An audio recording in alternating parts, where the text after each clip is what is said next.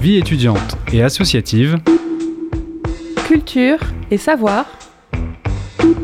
Questions sociales et environnementales. Du lundi au jeudi. De 18h à 19h. Plongée au cœur de l'actualité locale avec le sous-marin. La quasi quotidienne d'information de Radio Campus Angers.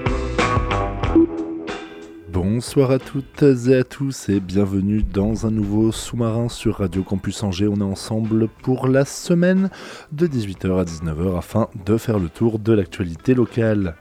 On commencera ce soir en revenant sur euh, la revue 303, la revue des éditions du même nom, avec lesquelles Radio Campus est partenaire.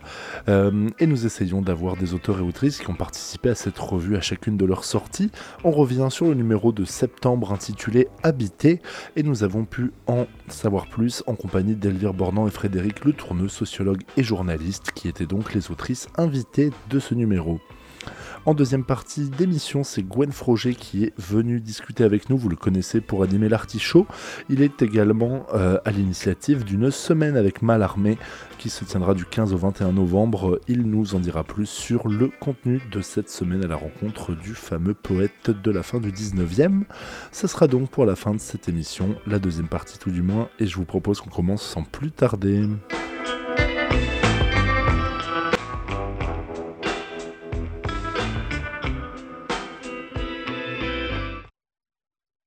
Cela faisait un moment que nous n'avions pas eu l'occasion de vous parler des publications des éditions 303, le numéro précédent de leur revue consacrée aux arbres étant sorti peu avant notre pause estivale. Nous sommes cependant très contents de reprendre le fil avec celui de septembre, dont la thématique est habiter. Pour rappel, la revue 303 est composée d'un comité de rédaction qui va proposer à des personnes venant de différents domaines, comme des journalistes, chercheuses ou autoristes, d'écrire autour d'une thématique commune afin de croiser les regards et de mêler les disciplines. S'ajoutent à cela des autoristes invités, chargés de l'éditorial du numéro, ainsi que de la rédaction d'un ou plusieurs articles. Et pour ce numéro, ce sont Elvire Bornand et Frédéric Le Tourneux, sociologues et journalistes, qui s'y sont attelés. Et nous sommes avec elles en ligne pour en discuter. Bonjour à toutes les deux. Bonjour.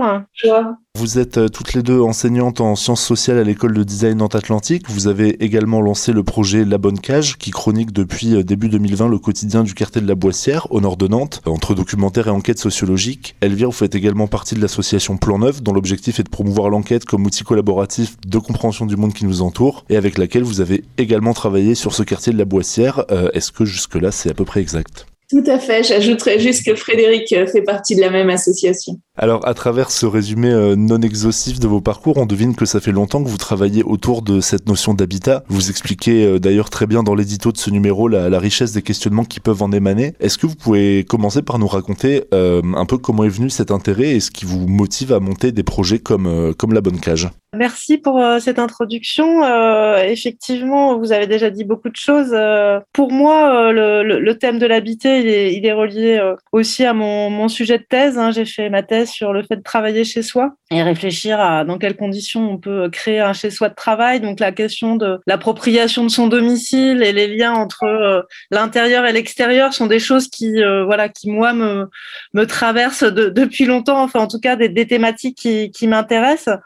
Et euh, ben on s'est rencontré avec Elvire, euh, vous en faisiez mention euh, sur ce projet euh, de podcast hein, qui s'appelle La Bonne Cage, qu'on mène depuis janvier 2020 sur le quartier de la Boissière à Nantes-Nord, avec l'idée d'explorer le quotidien d'un quartier d'habitat social en donnant vraiment la parole aux habitants pour témoigner de qu'est-ce que ça veut dire que d'habiter en verticalité.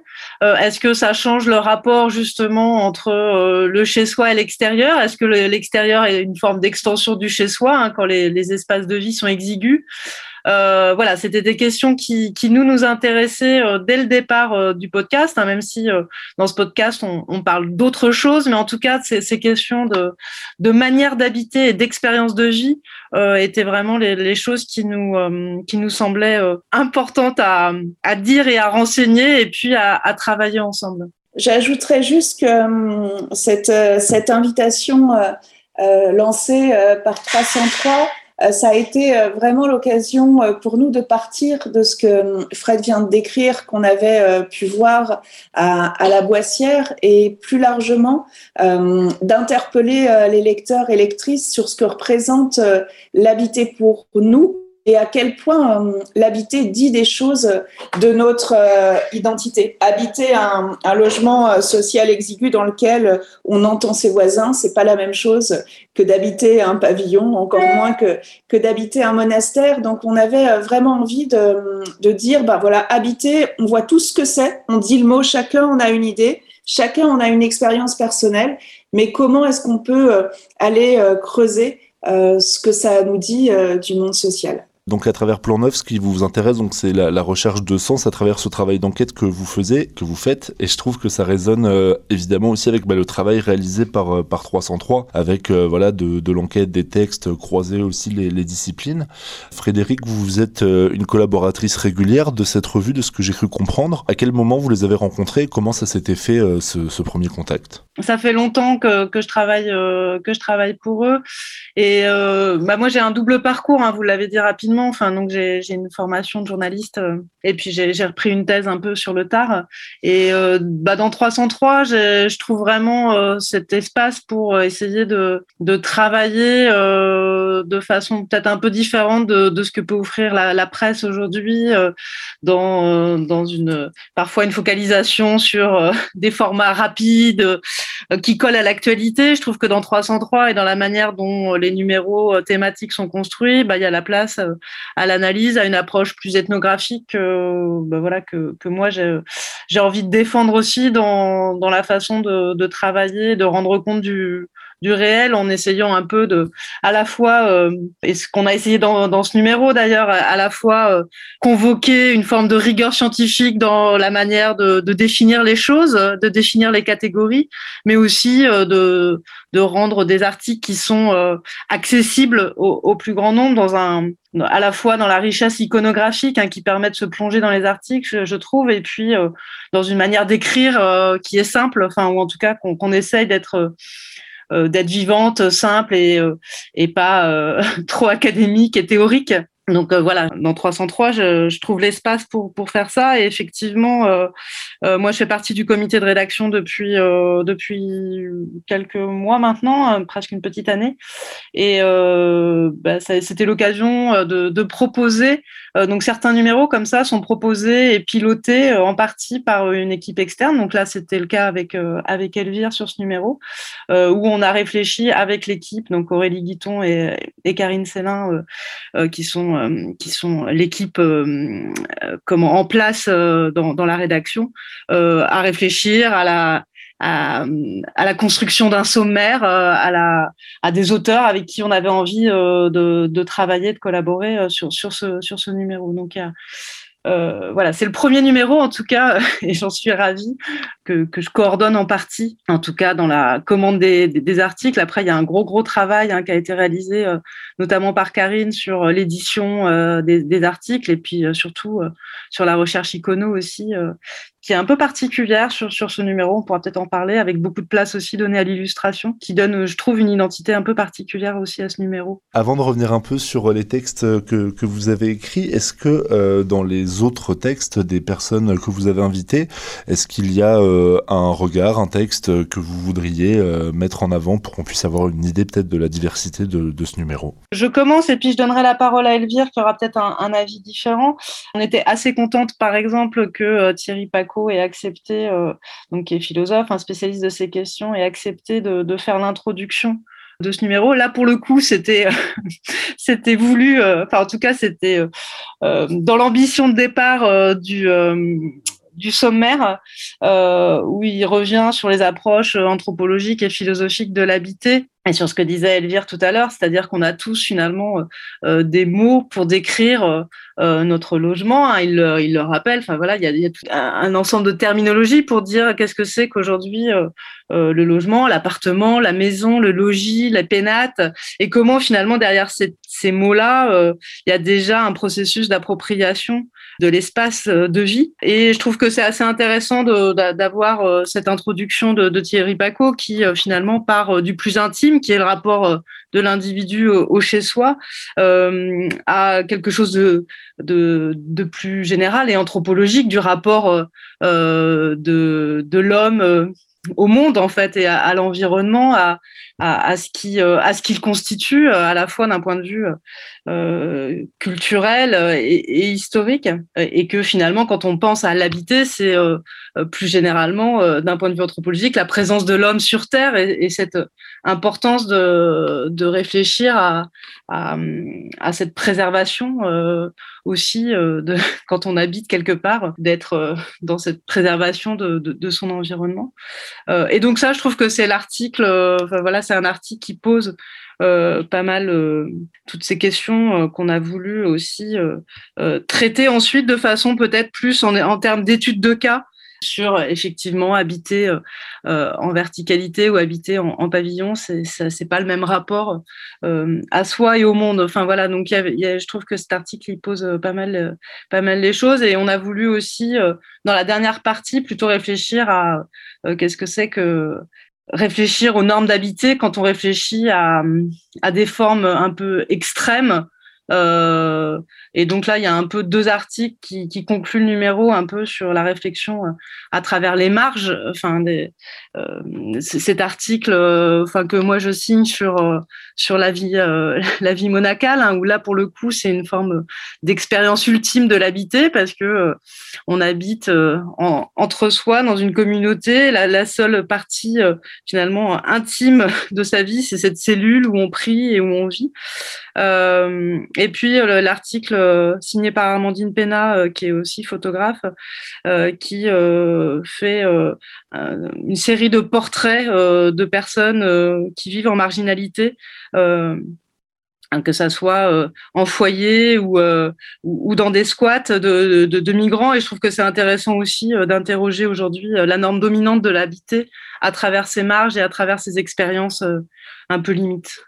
Et euh, de votre côté, euh, Elvire? Je rejoindrais euh, ce qu'a dit Frédéric. En fait, moi, ce que j'aime beaucoup dans ce numéro, c'est qu'on pourrait parler de, chaque article et, dire ce qu'il apporte. c'est pas pour pour comment dire jouer jouer les faillottes sur sur ce qu'on a fait c'est c'est vraiment euh, et je pense que c'est aussi la, la, richesse et l'intérêt qu'avait pour nous euh, le challenge que nous proposait euh, 303 en tant qu'autrice invitée.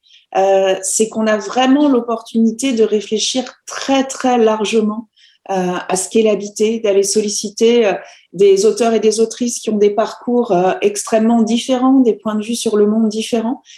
et moi, la, la chose que je préfère, c'est en fait, je, je, dirais, le sommaire du, du numéro qui, qui montre cette diversité-là et qui permet à chacun de dire, ben, entrez-y.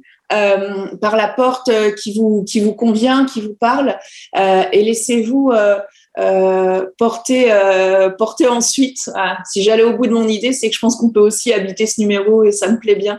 Euh, donc je répondrais euh, comme ça de manière générale.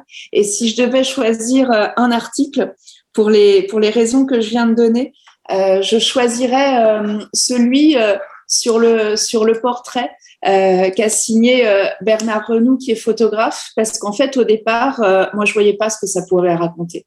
Alors, je me disais, mais qu'est-ce qu'on peut apprendre euh, sur le chez-soi euh, à travers euh, ces portraits Et quand je l'ai, eu entre les mains, j'ai trouvé ça d'une, grande richesse et, et, ça montre vraiment que, que, les traces de nos modes d'habiter sont, sont vraiment, nous suivent partout y compris dans le détail d'une peinture qui nous révèle la classe sociale, les pratiques de, de la personne euh, qui y figure. Donc c'est euh, une manière, euh, cette lecture me semble une manière extrêmement importante d'ouvrir ses chakras et de, de se confronter un peu à tout ce qu'on n'imaginait pas non plus être les modes d'habiter. J'aimerais euh, revenir un peu maintenant sur, euh, sur les textes que vous avez écrits. Alors euh, peut-être qu'on peut commencer par vous, Frédéric, qui avait évoqué cet article sur la vie monastique qui s'appelle L'esprit des lieux. C'est en préparation de ce numéro que vous vous êtes dit que ça ferait, que ça vous est venu à l'esprit pour, pour ce sujet, ou est-ce que vous aviez déjà travaillé sur, sur la question?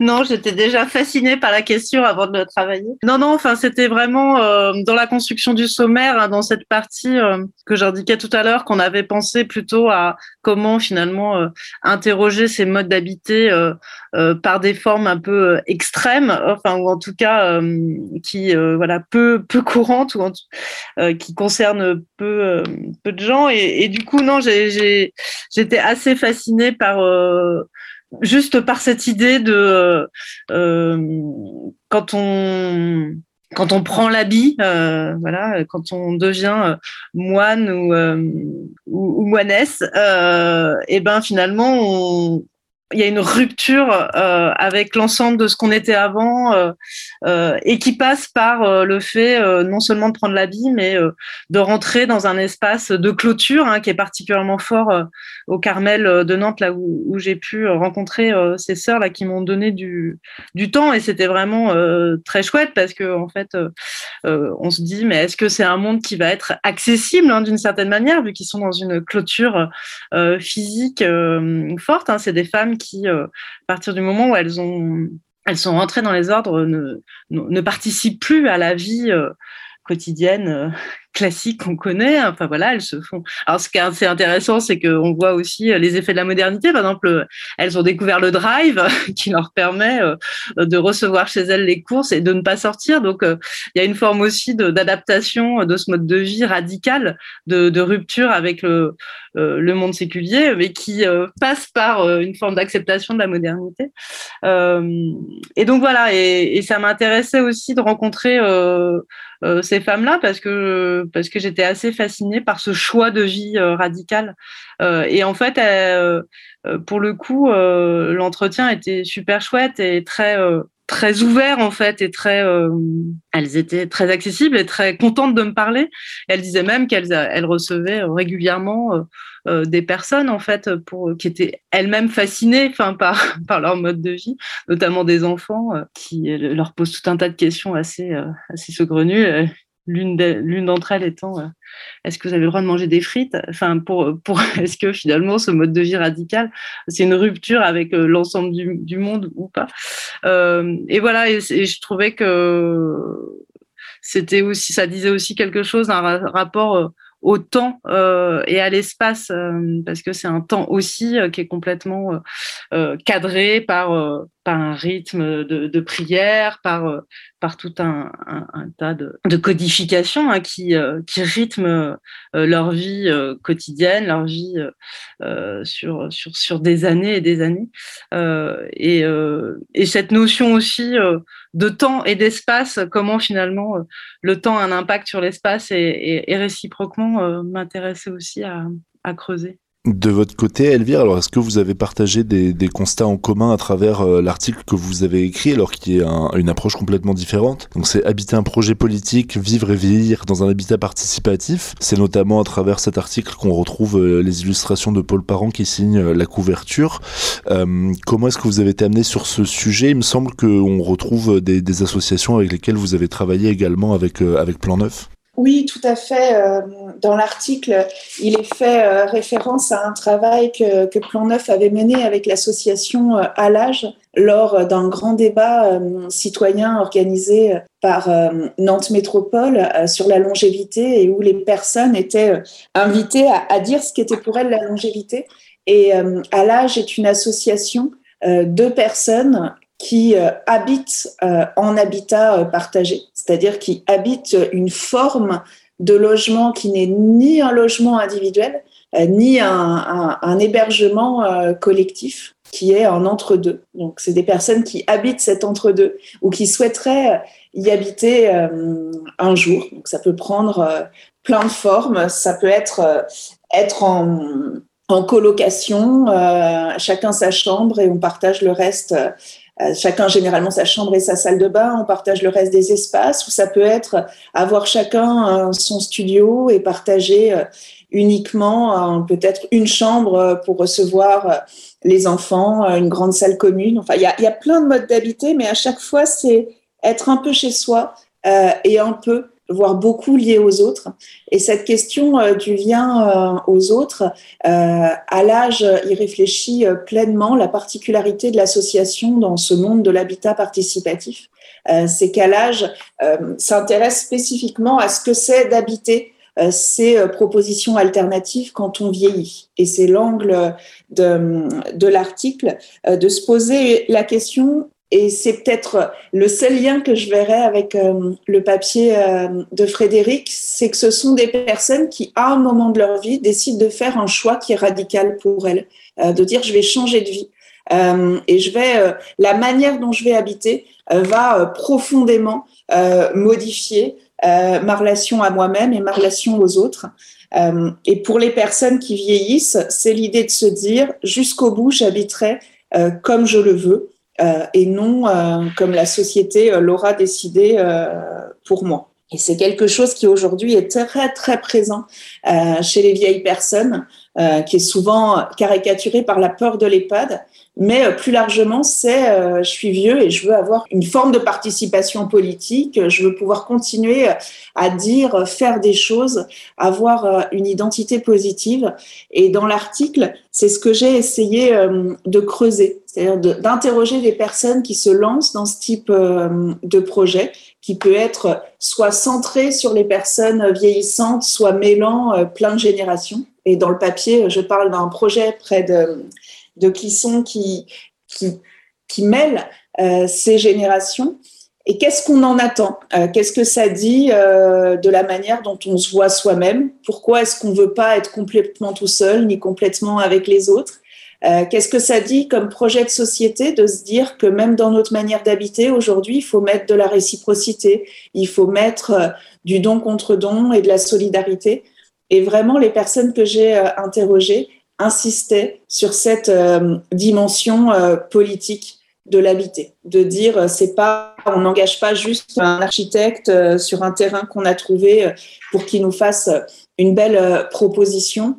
On veut réfléchir à comment des personnes qui ont eu des vies différentes, qui sont parfois seules, parfois à deux, parfois en couple avec enfants, qui ont des moyens financiers très différents d'un ménage à un autre, peuvent à un moment se dire, ben, on va faire une petite société et on va euh, développer un, projet euh, ensemble euh, qui sera non seulement un, projet de résider dans un logement, mais au-delà, et c'est vraiment ce dont parle ce numéro, une manière d'avoir un rapport au monde et plus largement d'habiter le monde. Et donc c'est ce que j'ai essayé de décrire et l'approche alors là aussi, c'est un, second point avec l'approche choisie par Frédéric, mais c'est euh, notre identité sociologique euh, commune, c'est d'être, euh, de s'attacher aux représentations et aux pratiques des personnes concernées et essayer vraiment d'inviter le lecteur à s'immerger euh, dans ces villas, dans comment est-ce qu'on fait les choix, euh, comment est-ce qu'on peut se dire euh, membre actif d'un projet qui met parfois dix ans à se réaliser, comment est-ce qu'on tient, quelles questions on se pose.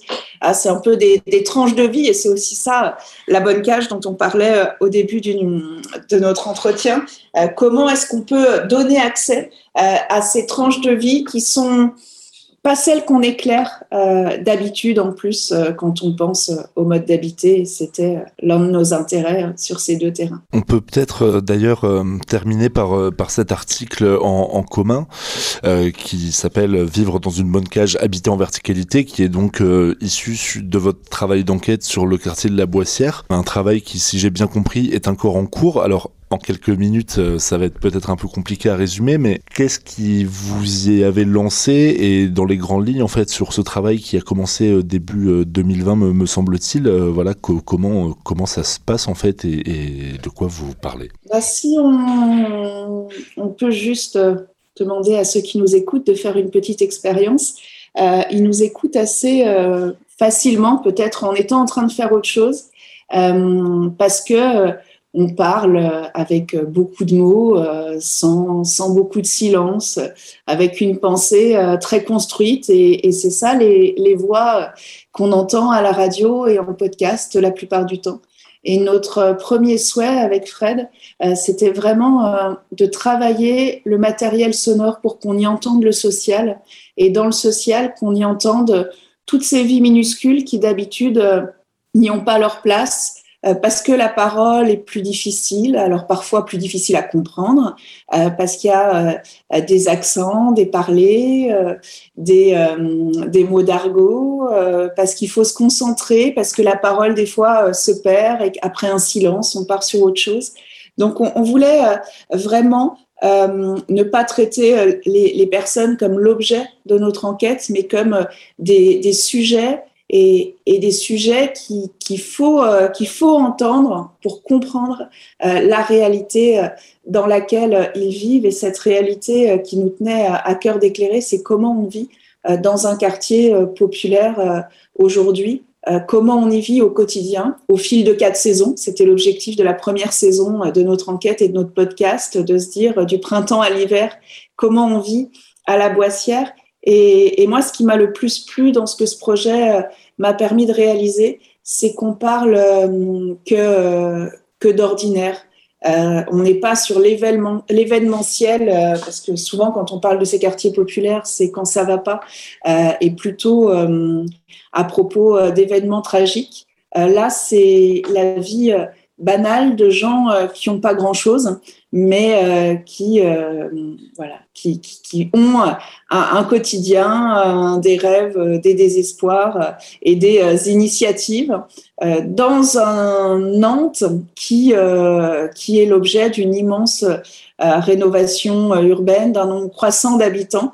Et donc, pour ces habitants qui voient aussi arriver sur leur quartier qui hier était très stigmatisé, des nouveaux habitants qui aujourd'hui se disent que finalement un accès super facile au tram, au périph', euh, euh, c'est plutôt bien.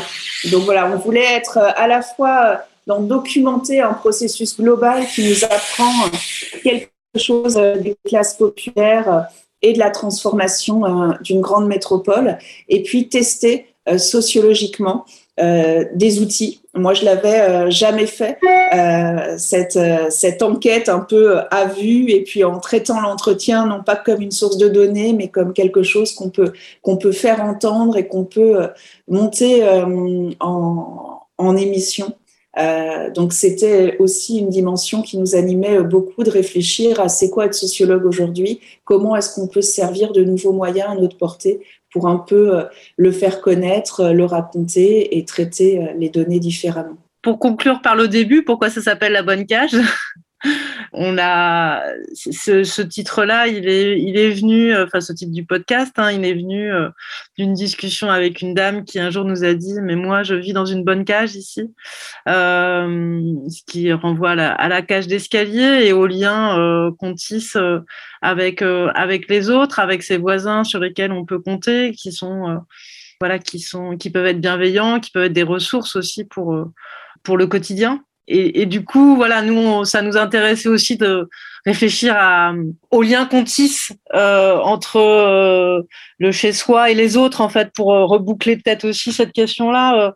Euh, il est question dans toute cette, dans tout ce numéro et, et, et dans l'enquête de la bonne cage en particulier, mais de, de, de, ces liens aux autres, en fait, aussi, et que, et que ces expériences du chez soi, c'est aussi des expériences qu'on peut avoir avec euh, le proche et, euh, et, cette proximité euh, des voisins et de cette cage d'escalier. Donc c'était aussi c'est pour ça que ça s'appelle la bonne cage et qui est tout à fait écoutable encore sur toutes les bonnes adresses de podcast. On a un site aussi hein, qui s'appelle labonnecage.fr sur lequel vous avez l'ensemble des éléments sur le, le, projet.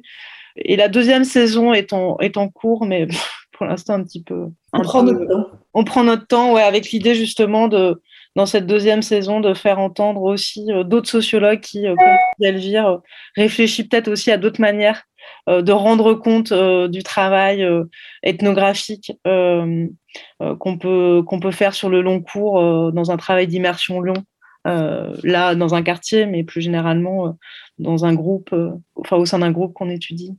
On remettra euh, tous les, liens aussi vers, euh, vers le site et les plateformes sur la page de cette émission. Et puis euh, voilà, c'est vrai qu'on a, enchaîné beaucoup d'informations au cours de, cette discussion, mais également j'invite les auditeurs et auditrices à, prendre le temps de se parcourir donc ce numéro de la revue 303 Habiter et, voilà de le feuilleter, de le lire calmement. En tout cas, merci beaucoup Elvire Bornand et Frédéric Le Tourneux d'avoir pris le temps de répondre à mes questions. Merci à vous.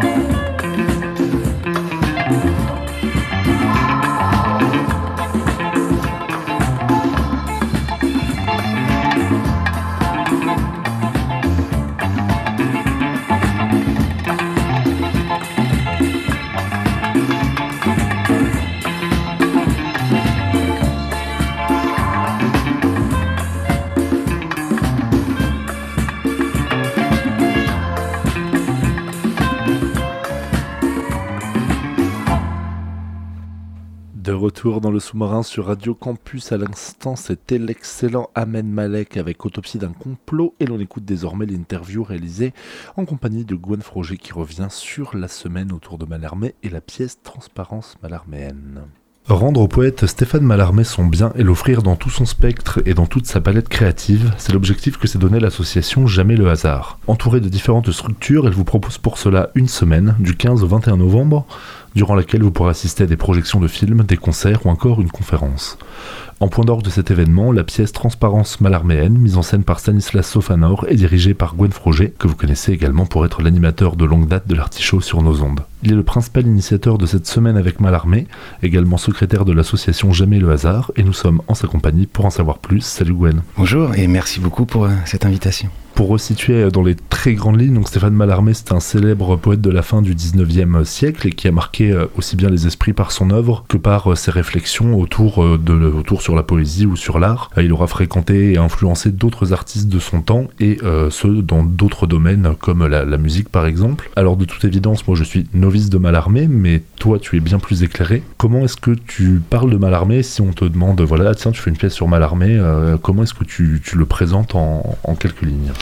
Bah, c'est un nom, euh, alors je sais pas si une nouvelle génération euh, l'étudie encore ou entendent encore euh, son nom. c'est un nom qui est, qui est associé quand même à, une poésie assez, assez absconce, assez hermétique, mais qui correspond aussi à ce qu'il voulait en faire, c'est-à-dire un mystère. Donc c'est pas un poète, c'est un poète qui se mérite un peu. Il est une figure marquante de la deuxième moitié du, du 19e siècle. Euh, on, le dit, alors à l'époque, évidemment, c'est les critiques qui après vont, euh, poser des mots. On le dit père du symbolisme. Donc le symbolisme qui est un courant, pas que littéraire hein, d'ailleurs. C'est un enfant de Baudelaire, comme tous les poètes euh, de la seconde moitié du, du 19e.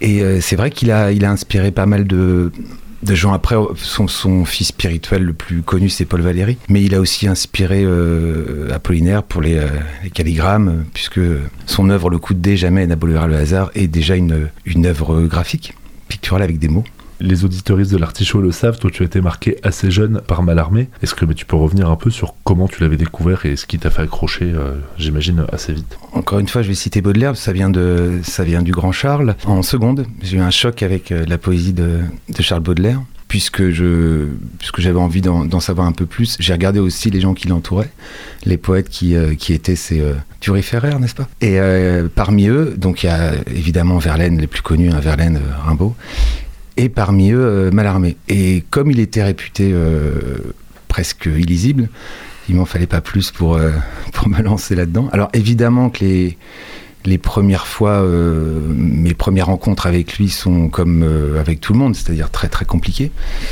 Mais j'ai eu vite la sensation que j'associe souvent ma larme à la musique, et c'est pour ça que ton introduction, reprend la musique son bien.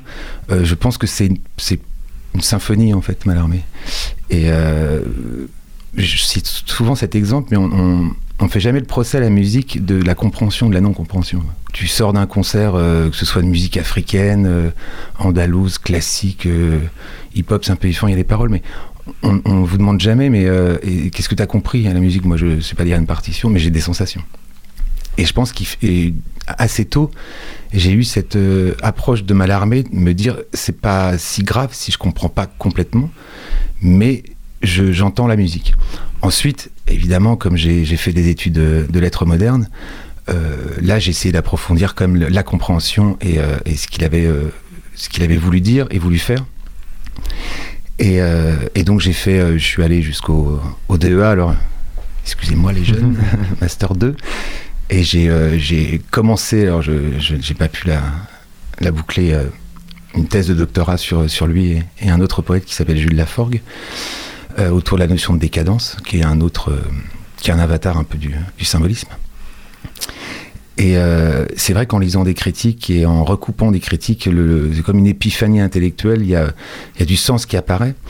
Et il était alors célèbre, on est à la fin du 19e, hein, la célébrité, évidemment, il n'y a pas les réseaux, il n'y a pas toute la communication aujourd'hui, mais il était connu de, il invitait chez lui le mardi des, peintres, des musiciens illustres, il s'intéressait à tout, à la danse, à la mode aussi, parce qu'il a, il a écrit tout seul une revue sur la dernière mode. C'est vrai qu'en en arrivant quand même à capter un tout petit peu ce qu'il, son cheminement intellectuel, ça a décuplé un peu mes sensations qui étaient au départ très, très charnelles, très, très sensuelles en fait, sur autour de la musique, la musique de, de Mallarmé.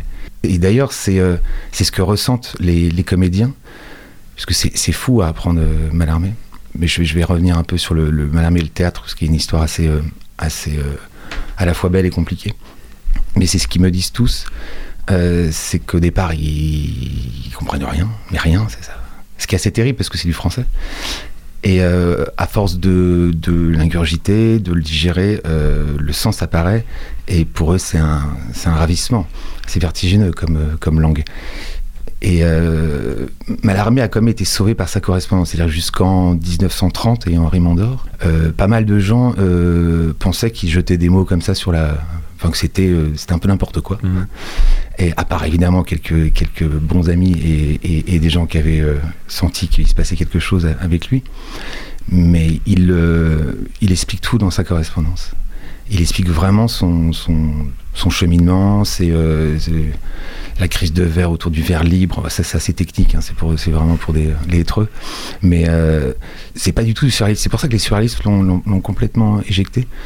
C'est pas du, tout de l'écriture automatique ou euh, c'est vraiment pensé quoi. Et, d'ailleurs son derrière. Euh, ah oui, son grand œuvre, c'est, le, son grand œuvre, le livre qu'il a jamais réussi à, achever et à, et à et à construire, c'est très très mathématique, c'est formule mathématique avec des mots. Ouais, c'est, tout était très très pensé.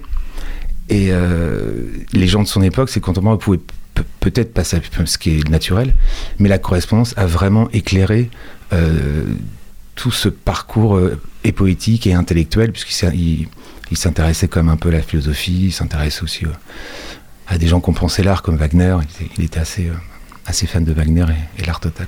C'est euh, assez, euh, assez ambitieux aussi alors d'essayer de faire euh, une semaine d'événements alors en prenant différents aspects sur lesquels on pourra revenir mais de manière un peu générale d'arriver à faire une semaine qui puisse être alors soit voilà pour des personnes qui le connaissent une manière de pouvoir prolonger et justement d'approfondir un peu la connaissance qu'on peut en avoir pour permettre à peut-être un peu plus sinon de compréhension d'appréhension. Mais alors pour des personnes qui seraient moins, moins connaisseuses il faut aussi avoir un aspect presque de vulgarisation à travers une semaine d'événements se veulent quand même ouverts au public. Alors comment est-ce que...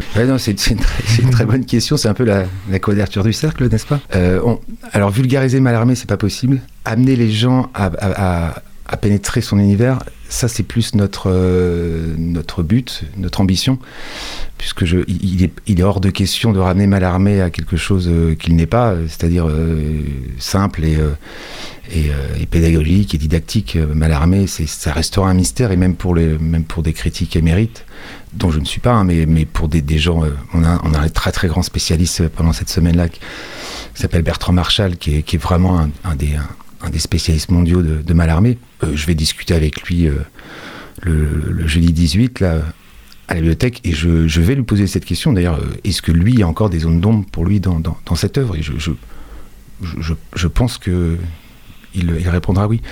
Donc oui, c'est alors le pari, c'est dans la semaine, on, l'attaque quand même par la musique avec un concert à, deux pianos, un concert des, des marnés musicaux, avec des œuvres des, de contemporains de, de Mallarmé. Euh, donc, on attaque aussi par euh, quelque chose de sensitif, j'en parlais tout à l'heure. Ensuite, euh, le cinéma, c'est des films rares et assez expérimentaux, mais on le fait dans un cadre qu'on essaie un peu alors festif, c'est un bien gros mot, mais on va essayer de recréer un mardi chez lui, rue de Rome, où il, où il invitait où il laissait beaucoup, il, écoutait beaucoup en fait. C'était quelqu'un de très affable et très gentil. On a l'impression de, quelqu'un d'austère dans sa, dans sa tour d'ivoire, mais pas du tout en fait. Il avait beaucoup de problèmes de, vie. Euh, il en parle dans ses correspondances de, quotidien, de s'occuper du bébé, euh, problème d'argent. prof, ça le, ça le tuait. Donc il est assez drôle. il a un côté assez, assez loser sympathique dans sa vie. Et donc, on va servir du, du punch et de l'absinthe la vraie absinthe, pour recréer un peu l'univers. Donc voilà, c'est un style cabaret. Et on fait ça au Boléro, qui est quand même un endroit voilà, qui, a, ouvert au tout début du XXe siècle. Donc on est, quand même pas loin de l'époque de, de Mallarmé. Il y a ce spécialiste Bertrand Marshall, mais qui est dans une, dans une, démarche pas du tout. Euh, c'est un très très grand universitaire, mais qui est pas du tout dans un, une posture de professorale. Tu vois, de Mmh. de, se placer au-dessus de son éditoire. Et moi, il m'a dit, moi, je veux bien qu'on qu discute Maramé, mais je veux surtout qu'on discute avec les, gens présents. Il y a ce côté euh, partagé quand même, cet univers très très singulier. Et puis, bah, nous, c'est notre grand grand défi le vendredi. Euh, j'en reviens à, ta question.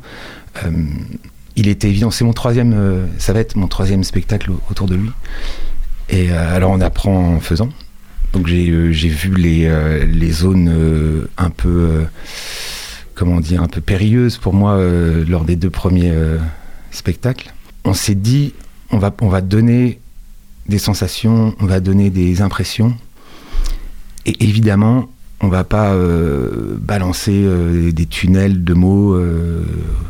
c'est pas pas du tout le, le but. Donc on l'habille vraiment richement et euh, on essaie de faire un, le plus esthétique possible. Et Stanislas Sofanor, donc, qui est, qui est euh, mon partenaire, donc qui met en scène, qui dirige les acteurs et qui, pense le spectacle, euh, a, le théâtre, a vraiment le théâtre dans le sang. Donc, il, moi, ce que j'ai vu des répétitions, parce qu'on a, on a, on a déjà fait deux semaines de répétitions, dont une au château du Plessis-Massé, n'est-ce mhm. pas?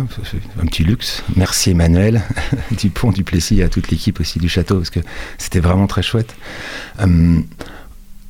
il, a, le sens du théâtre et alors on respecte complètement la langue, c'est que du mal armé. Hein. on a évidemment, on ne serait jamais permis de changer une seule virgule de, sa langue, mais on arrive à trouver quand même un geste théâtral dans, ces scènes-là. Il faut savoir que c'est des scènes qui ont été refusées deux fois.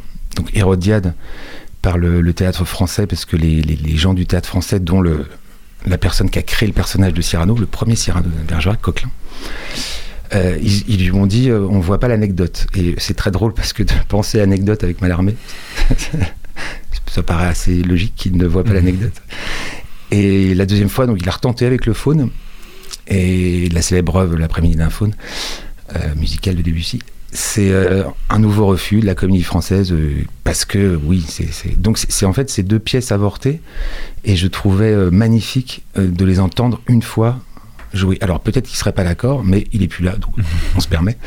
Mais euh, je, trouvais comme il l'a pensé pour le théâtre, je trouvais euh, euh, assez, assez joli de, de le mettre où ça devait être sur une scène de théâtre. Et donc, euh, on, va pouvoir revenir un peu sur, un peu plus en détail sur la pièce, mais avant ça, donc tu as évoqué le fait que c'est ton troisième spectacle autour de Malarmé. Est-ce que tu peux revenir un peu sur euh, les, premières fois, quand est-ce que ça remonte? Parce que ce qui sous-entend que ça fait euh, longtemps que tu travailles sur ce type, sur type d'événement et sur la volonté de pouvoir montrer, de pouvoir faire sentir un peu. Un peu euh, Malarmé. Donc, est-ce que tu peux nous, nous dire quelques mots sur ces premières tentatives? Bah, ça vient d'un- d'une rencontre, faut rendre à, à César ce qui appartient à César quand même. Moi, je, donc je, j'abandonne ma thèse parce que c'est, compliqué en lettres, on n'a pas, on n'a pas de bourse et puis on pas non plus demander euh, des années, des années euh, à ses parents. Mhm. Et je commençais à beaucoup travailler en tant que journaliste. Et donc, j'ai, au cours de mes discussions avec Frédéric Belli-Garcia, qui était à l'époque euh, euh, directeur du Nouveau Théâtre d'Angers, avant d'être directeur du, du Quai, euh, je lui parle de ça, de Malarmé, ça le, ça. Et un jour, on prend un café ensemble et il me dit si tu as un projet, euh, si vous avez, on se à l'époque, si vous avez un projet, venez me voir. Et moi, j'ai, sur le coup, ça, me- passe un peu de manière lointaine parce que je suis ni. jamais fait de théâtre, je suis pas metteur en scène, j'en vois beaucoup avec mon métier évidemment. Et là, je me dis, mais oui, oui, oui, j'ai une idée, mettre, mettre Hérodiade sur scène. Et donc, il, euh, ah, donc, on est en 2010, et il, euh, il va créer les Curiositas, qui, qui n'existent plus, mais qui ont existé pendant tout son, règne, le règne de Frédéric Bey Garcia. Euh, donc, c'était un système d'objets étranges, voilà, en scène de répétition, quand même, ok, avec, avec les moyens du quai, et voilà, deux représentations. Et donc en 2011, euh, avec un, ami, je crée la scène d'Hérodiade au Quai.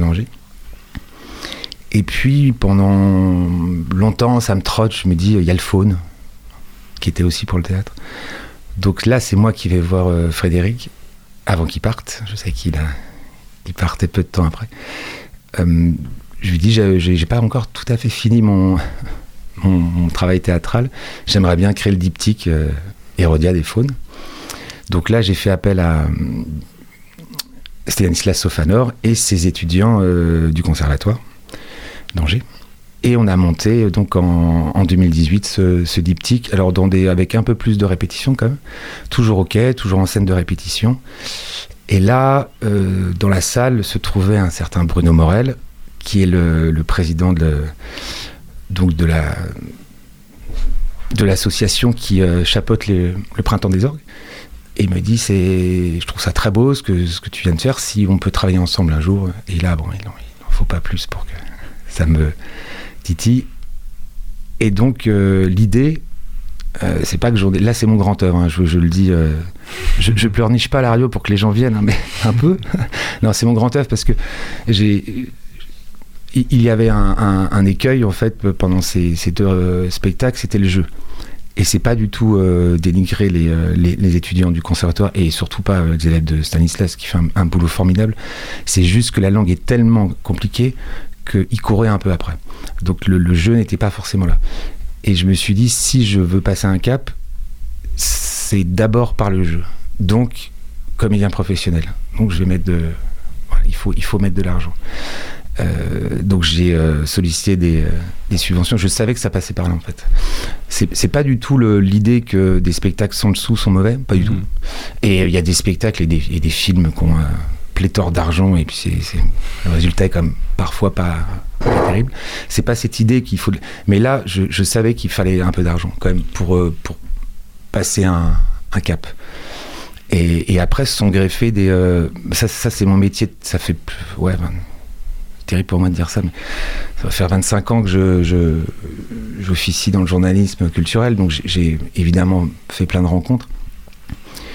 Et euh, pendant une, un reportage avec, euh, je le salue aussi, avec euh, Guillaume Lamas, qui est, le, directeur nouveau directeur de l'ONPL, c'est des, des, des hasards. Je lui dis, moi, j'ai- j'aimerais bien qu'on chante l'ouverture ancienne parce que je veux plus l'avoir jouée parce que c'est un, c'est un des plus, pour moi, un des plus beaux poèmes de Mallarmé, mais c'est très très compliqué.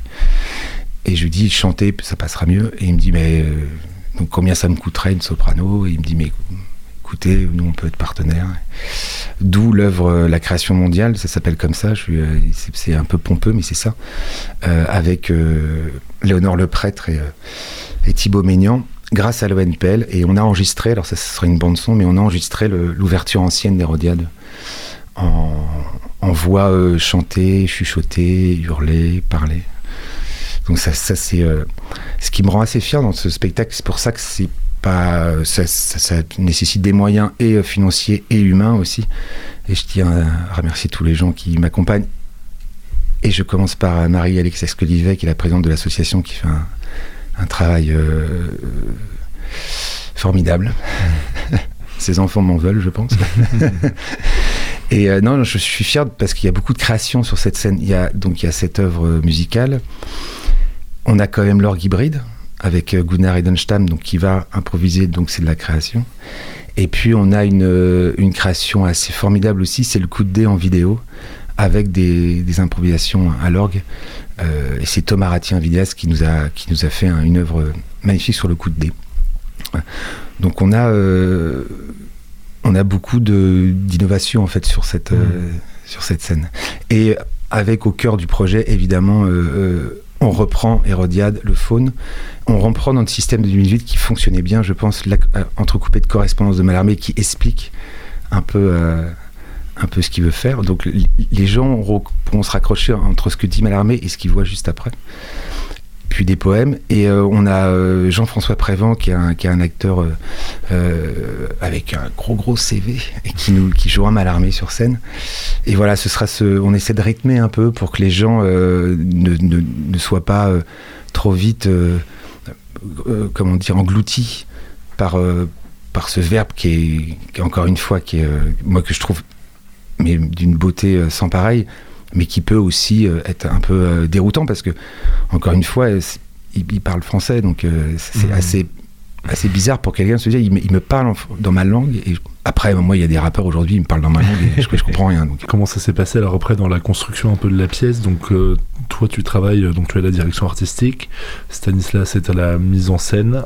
Comment est-ce que vous travaillez ensemble? Est-ce que c'est un peu au fur et à mesure que se sont greffés tu t'es dit, tiens, on peut avoir tel vidéaste qui va venir, il faut réussir à trouver un peu le fil, ou est-ce que déjà à la base, toi, tu avais un espèce de storyboard que tu as proposé à, Stanislas? Alors moi, je, je, sais ce que je voulais voir sur scène. J'en parlais tout à l'heure, l'ouverture ancienne, j'avais euh, décidé que je la, je la ferais plus jouer parce que ça, je, trouve que ça perdait les, ça gens. Même et j'y tenais, je, je, tenais à, ce que les gens entendent cette, ce poème. Au niveau de la scénographie, j'ai quelques marottes euh, qui me tiennent depuis 2011 et parce que j'adore ça et parce que ça correspond tout à fait à l'univers de Mallarmé, c'est-à-dire le, ce qu'on voit, ce qu'on voit en nombre, ce qui est caché, ce qu'il y a derrière les mots, euh, c'est le tulle. Donc moi j'ai imposé du tulle. Euh, ensuite le, le, choix des textes, la correspondance, le fait que j'avais envie de de voir le coup de dé, euh, ça c'est moi. Et, après, Stan, lui, il construit tout ça en fait avec les acteurs. Il y a aussi une interaction avec les acteurs qu'on dit qui apportent leurs idées. Et puis, euh, c'est lui qui a, mis un peu euh, en jeu ce, puzzle. En fait, moi, je, voilà, moi, je veux voir ça. Il y a des éléments. on en parle évidemment ensemble hein, sur, euh, la correspondance, moi, je lui, je, lui, donne un peu une matière brute, puis lui, a, il agence aussi par rapport à sa pièce. Mais euh, voilà comment ça se, ça se goupille. les rôles sont très bien dit, puis on s'entend euh, magnifiquement avec Stanislas, donc on a, on sait à peu près ce qu'on, ce qu'on veut et, et, on est d'accord sur à peu près tout. Et là, il vous reste encore quelques, quelques répétitions avant Non, non, non. On a, une semaine, une, première semaine au conservatoire, donc chez, chez Stanislas. Mm-hmm donc la, seconde au château du Plessis-Massé. Et c'est aussi ça le pari, mais euh, on, va le, on va le relever.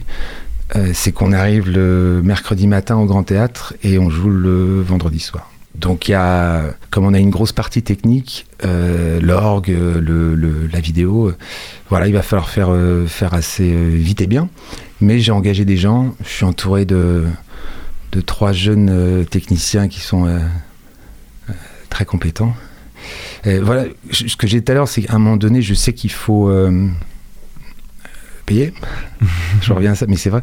Et euh, pour avoir un, résultat euh, qui correct pour les, pour les gens qui ont payé leur place quand même. La différence, c'est aussi ça, hein, c'est que les deux premières fois, c'était gratuit. Donc on a moins d'amis quand il faut. Et comme le spectacle souffre beaucoup, pardon, comme le spectacle souffre vraiment beaucoup en ce moment, partout en France. Enfin, c'est assez terrible. Euh, c'est sûr que c'est un, c'est, ça me paraît un peu fou parce que c'est mal armé, parce que c'est, mais je, je ne désespère pas que les, les gens soient piqués un peu dans, dans leur curiosité.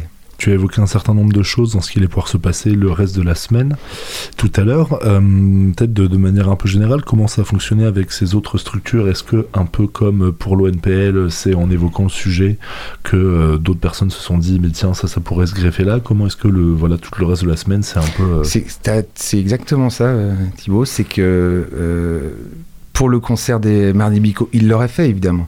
Mais là, ils l'ont quand même imaginé euh, dans le cadre de cette semaine avec ce programme, qui est pour eux un programme exceptionnel, hein, parce que concert à deux pianos, c'est assez rare, et puis c'est avec deux, deux artistes formidables.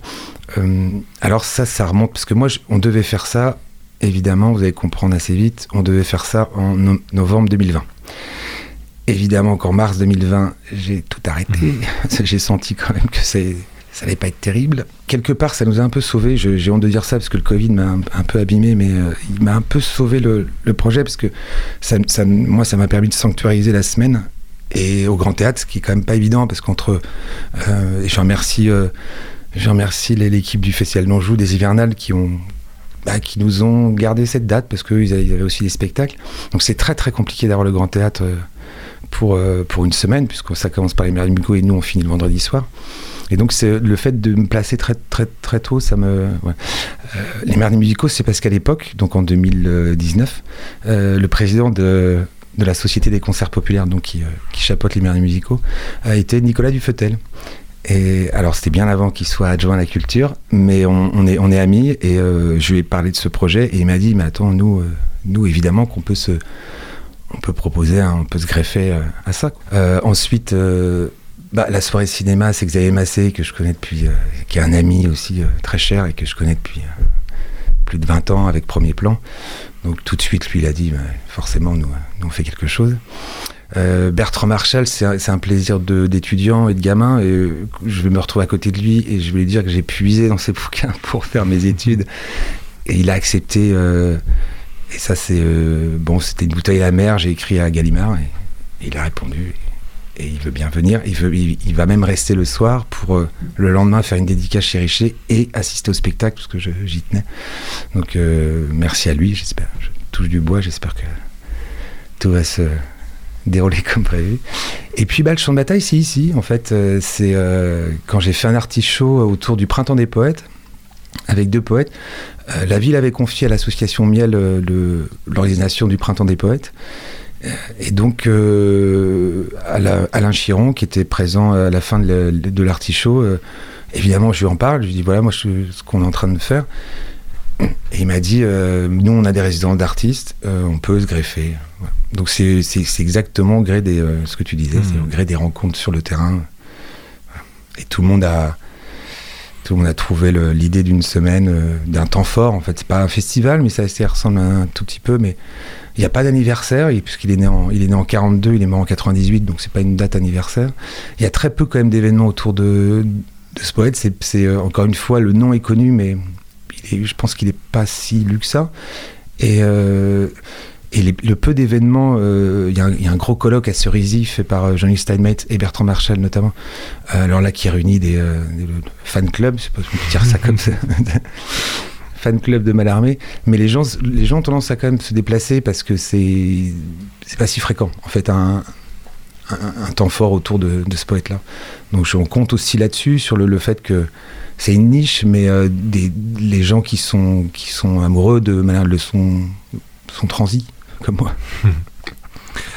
Je pense qu'on a, on a donné pas mal d'informations, que c'était assez dense. Est-ce qu'il euh, il y a quelque chose qu'on aurait oublié en cette semaine que tu veux mettre en avant ou est-ce que tu veux dire un, dernier mot de manière générale pour euh, inciter euh, celles et ceux qui nous écoutent à venir assister un peu à tout ça? Bah, que, les gens n'aient pas trop peur de, la, de la matière qui est, qui, est mise en, qui est mise en scène, que nous on fait tout pour justement sans, encore une fois, vraiment pas sans le dénaturer, sans le, sans le rabaisser, sans le vulgariser, surtout pas. C'est la langue de Malarmé qui va être sur scène, mais avec euh, dans, une, dans une, une enveloppe esthétique qui, euh, qui peut vraiment être, euh, est émouvante et touchante. C'est ce qu'on m'avait dit les deux premières fois. On me dit, on n'a rien compris, mais c'était beau et c'est déjà pas mal. Moi, je trouve d'avoir ce, dans ce monde un peu de brut, d'avoir une petite parenthèse de beauté, c'est pas mal. Insister sur le fait, je sais que c'est un public qui est très compliqué à, à, capter, mais de dire aux étudiants qu'en réservation c'est 10 euros, ce qui n'est pas non plus une somme folle, un paquet de cigarettes, je suis bien placé pour le savoir, et, euh, et que le soir même, une demi-heure avant, un petit peu avant, avec l'histoire des passes, c'est 3 euros pour les moins de 25 ans. 3 euros, même si vous vous embêtez. Bon, vous n'avez pas perdu, vous avez, vous avez perdu 1h30, 3 euros. Pas, y a pas... Et peut-être que vous allez avoir une révélation. Voilà. Et sinon, de dire qu'on a un site internet, retrouver toutes les informations. Euh, donc c'est malarme-le petit-angers comme la ville.fr. On remettra tous les liens également sur la page de cette émission, euh, comme d'habitude. Merci Gwen. C'est moi, c'est moi, vraiment.